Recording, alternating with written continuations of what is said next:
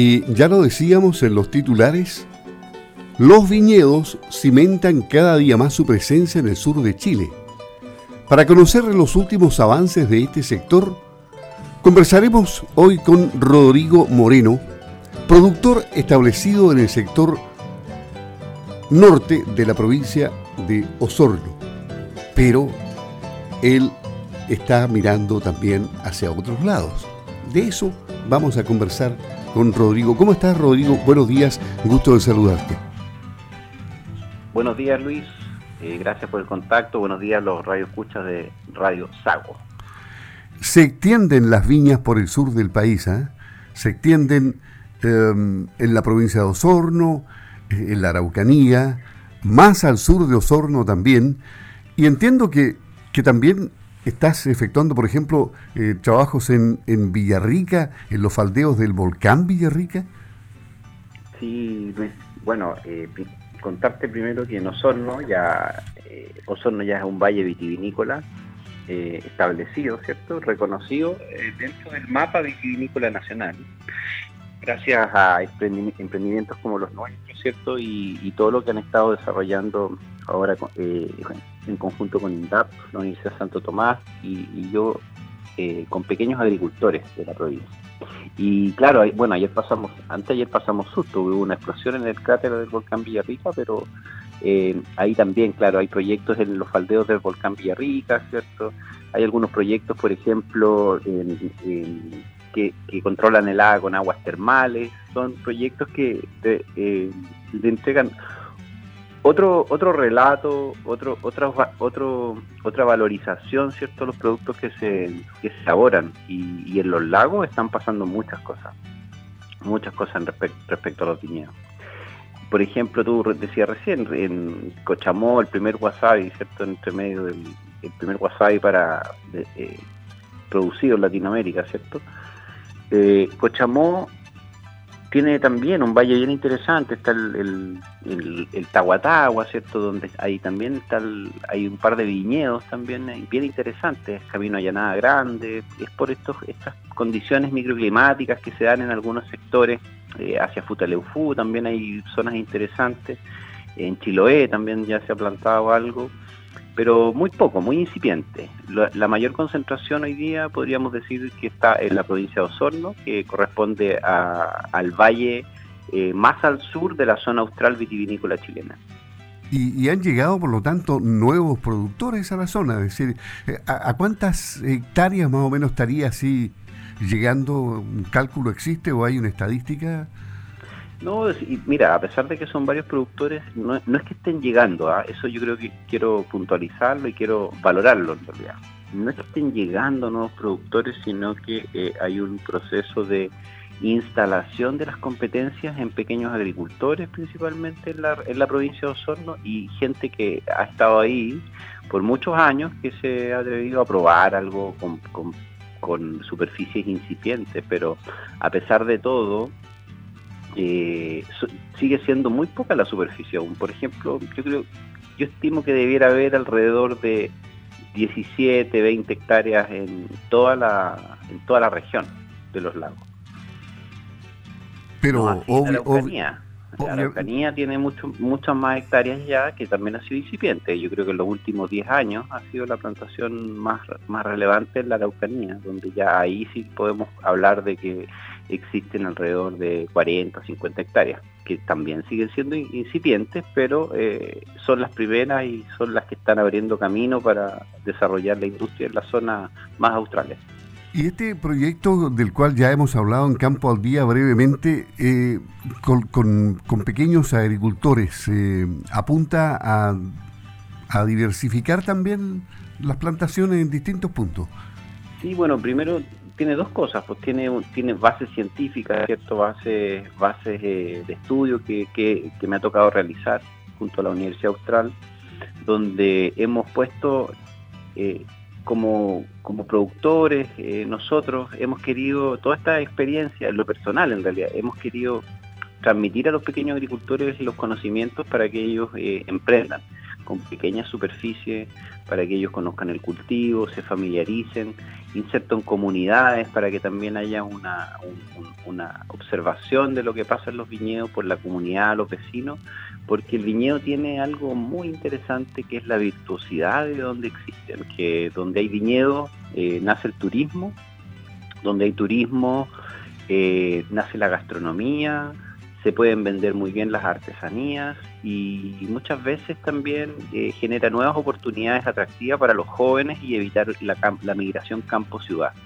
Por eso eh, le propuse este proyecto a la Universidad Santo Tomás, que lo acogió muy bien y con su equipo profesional ha ejecutado el proyecto de muy buena manera con el apoyo de INDAP para poder eh, generar este círculo virtuoso en torno a las viñas, porque también tiene muchas potencialidades la, región de los lagos porque tiene muchos ríos navegables, ¿cierto? las viñas están muy cerca de los ríos muchas veces, entonces se puede generar un turismo fluvial, costumbrista, eh, en, torno al desarrollo vitivinícola muy interesante. Entonces es una, es una beta que hay que analizar desde su virtuosidad globalmente y muchas veces eh, no tanto como solo como la producción vitivinícola, ya que eh, la producción vitivinícola abre estos espacios virtuosos y eso es algo que hay que relevar.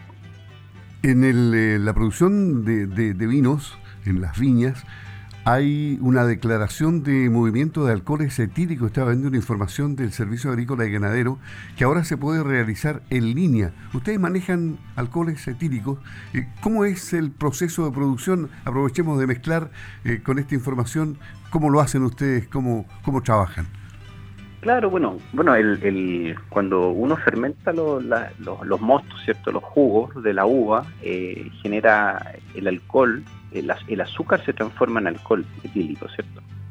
Entonces el, eh, el, alcohol etílico es un componente esencial de los vinos, pero respecto a lo que tú dices, el SAC eh, hay, que, hay que puntualizar que ellos los últimos años han estado modernizando muchos, eh, muchos, muchos procesos, porque hasta hace poco tiempo la mayoría de los procesos eran por, por ventanilla en oficinas eh, declaración de alcoholes, declaración de cosechas, movimiento de alcoholes. Por ejemplo, si alguien importa em, algún producto para comercializarlo, tenía que estar eh, los 10 primeros días del mes en las oficinas del SAC declarando volúmenes y, algunas cosas, pero eh, hay que celebrar eso, creo que el SAC está modernizando su, sus, sus procesos, entonces hoy día todos esos todos esos trámites que eran eh, presenciales hoy día son todos eh, online una plataforma muy amigable que han implementado. Entonces,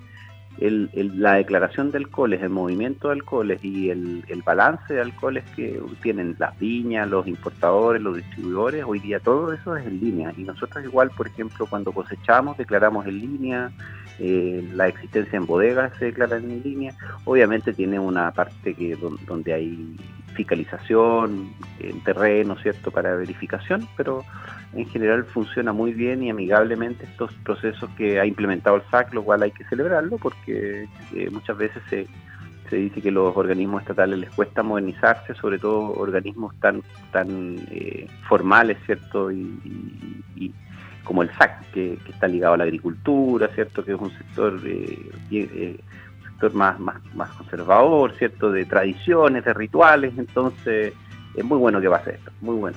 Sí, ahora solo con clave única ingresan a www.sag.cl,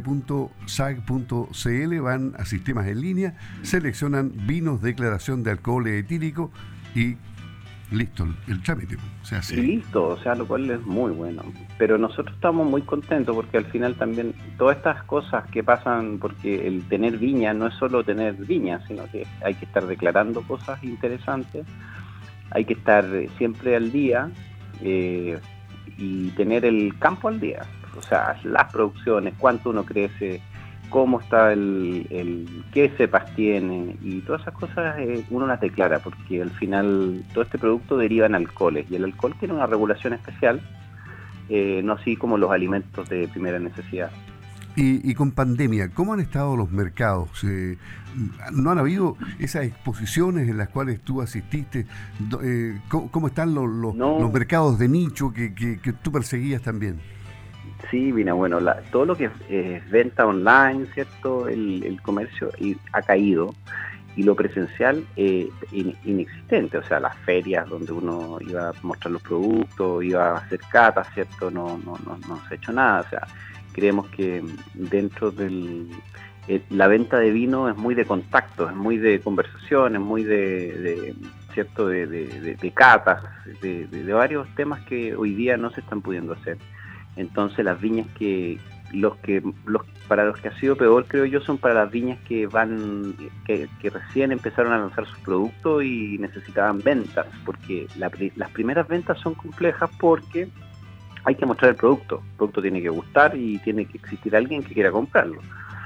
Eh, pero cuando ya son viñas más establecidas, eh, los canales están abiertos, entonces todo continúa de la misma manera, exceptuando obviamente algunas tiendas que estaban en Santiago en zonas complejas, ¿cierto? En, lugares donde, bueno, hay tiendas que eh, no solo con la pandemia, sino que anteriormente con, el estallido, ¿cierto? Varias tiendas eh, cerraron en Santiago porque no pudieron eh, mantener las vitrinas, mantener el stock, ¿cierto? Y mantener los flujos. Entonces, la verdad es que hace un año ya que el, mercado se ha visto bien, el mercado interno, el mercado en Santiago, en, varios lugares se ha visto disminuido, ni las mejores viñas ni las que más venden, ¿cierto? Se han salvado y con bajas importantes su porcentaje de venta. Bueno, pero ya mejorará, porque en realidad ustedes también están apuntando hacia el turismo, turismo que a propósito está en el suelo, caído, la gente sufriendo, y, la esperanza no está a la vuelta de la esquina, porque el horizonte es insondable en este momento.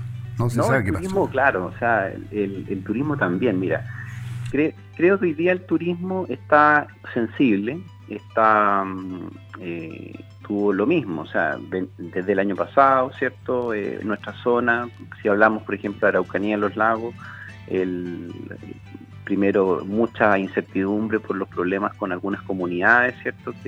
y algunos problemas eh, de incendios y cosas que se estaban generando en la Araucanía. Después vino el, estallido social, ¿cierto? Donde también hubo una baja importante en algunos vecinos, no en todos. Y la pandemia, que vino, eh, lo único que, que la pandemia vino en marzo, cuando ya había pasado la, temporada estival, que es la más fuerte, ¿cierto? Pero vino a, poner mucha incertidumbre porque el, el, turismo vive del viajero, vive de la persona que gasta en ese momento. Eh, muchas veces las empresas turísticas no tienen, no tienen eh, eh no tienen espalda, están invirtiendo, están creciendo, ¿cierto? Hay gente que cambia estilo de vida y, instala cabañas, cosas, entonces dependen del turista y el turista es inexistente, estamos hablando de caídas del 70% eh, a nivel mundial del turismo. Entonces, eh, y en lo interno podríamos decir que es alrededor de un 50% el turismo interno. son bajas importantes, entonces nosotros, por ejemplo, eh, desarrollamos algunas, algunos, algunos temas con, con, restaurantes, ¿cierto? de la zona y por decirte de 100 restaurantes que nosotros sondeamos en enero, hoy día hay 95, o sea, hay 5 que han tenido que cerrar indefinidamente. Eh, eso es el sondeo que tenemos hasta ahora y de esos y de esos 95 que quedan eh, no han podido trabajar, ¿cierto? muchas veces se han abierto, se han, declarado que han pasado una fase más amigable como la 4, han, han contratado gente, han abierto y después vuelven a cerrar, entonces están en una en un desequilibrio y sin eh, acceso a los recursos que han, que han tenido siempre para funcionar, bastante importante. Entonces un sector que está bien golpeado, bien, bien, bien golpeado, que igual se, se, le, se ha estado apoyando de ciertas maneras, ¿cierto? Eh, pero es un sector que está golpeado, eso hay que decirlo, es un, sector, que está con alta incertidumbre, entonces confiamos en que el verano sea un, un, espacio de reactivación para el turismo, ¿cierto? Porque mm, el COVID, claro, si es una pandemia mundial, eh, está claro que llegó para quedarse, entonces vamos a tener que eh, empezar a, saber convivir con ella, ¿cierto? Ojalá que pronto eh, haya vacunas, haya algo más, una, llevemos una vida más normal en relación a esta nueva enfermedad que, claramente llegó para quedarse, entonces no, no, es que vaya a desaparecer de un momento a otro.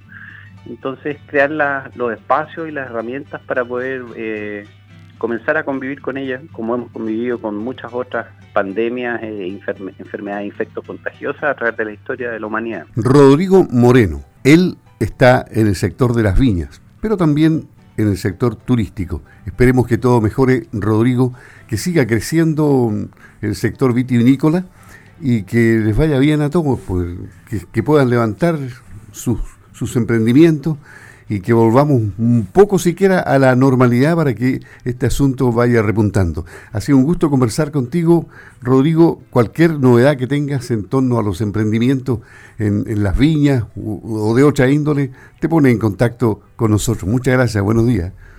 Muchas gracias Luis, muchas gracias a la Radio Sago y que tengan un muy buen día. Igualmente Rodrigo, hasta pronto, gracias. Hasta pronto.